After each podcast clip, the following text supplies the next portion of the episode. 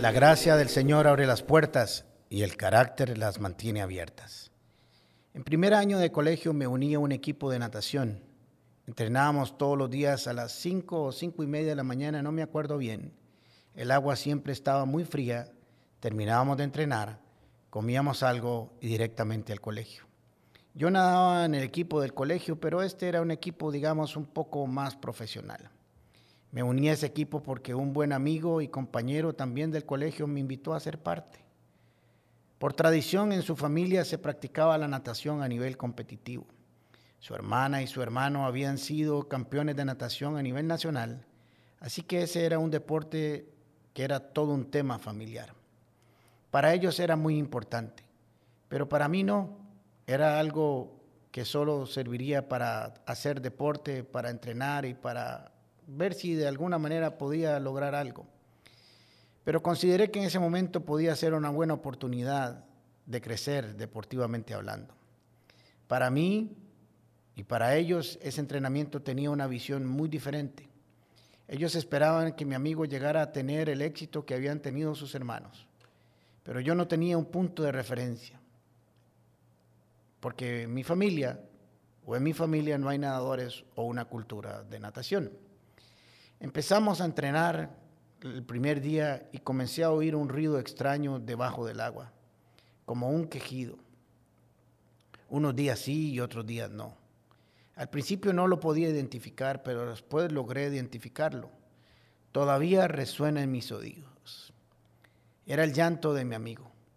Lloraba mientras nadaba, lloraba mientras eh, entrenaba era un sonido como ya saben, cuando uno está nadando bota el, aire por la boca y era como un... Al principio, como les dije, no lo identificaba, pero después me di cuenta que, era, que estaba llorando mientras entrenaba. Es extraño, pero nunca le pregunté por qué lo hacía.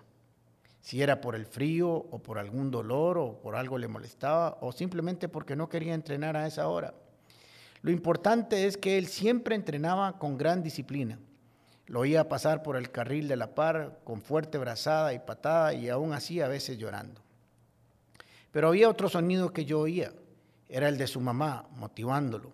Vamos, siga adelante, baje ese tiempo, usted puede, ahorita terminamos. Por mi lado yo no tenía alguien que estuviera fuera de la piscina impulsándome o motivándome. Claro está, mis papás me apoyaban en todo, me pagaban las clases, me compraron todo el equipo necesario para ser parte de ese equipo, pero hasta ahí llegó su apoyo. En mi casa no había una cultura de natación. Él tenía una gran presión sobre sus hombros y yo no. Por cierto, esa presión lo llevó a ser campeón nacional. Y yo con los meses me salí de los entrenamientos y me puse a hacer cualquier otra cosa. Recordando esos momentos en especial de mi amigo, me puse a pensar que así sucede muchas veces en nuestra vida. Hay momentos en que hay que llorar para lograr las metas. Hay momentos en que, que seguir llorando para conseguir los logros y objetivos. Sí, hay que llorar, hay que pagar un precio, hay que hacer un esfuerzo para alcanzarlos. Que la presión no siempre es mala, que sí, nos gustaría que no fuera así, Quisiéramos muchas veces que todo fuera más suave, más fácil, más plano, pero la vida no es así.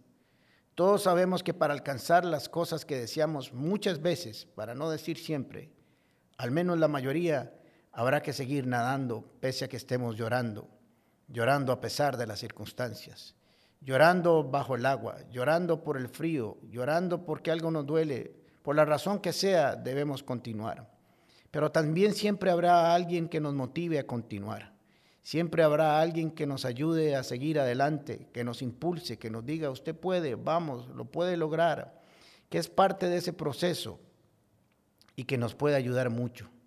Estoy seguro que cada uno de ustedes que ha alcanzado alguna meta en deportes, estudios, emprendedurismo, en fin, tantas cosas de la vida, sabe que hay momentos y habrá momentos en que llorar no está del todo mal que esas lágrimas nos recuerdan que no es fácil, que tal vez sin ellas más bien no lo hubiéramos conseguido, que el triunfo sabrá mejor cuando hay tal vez un poco de lágrimas.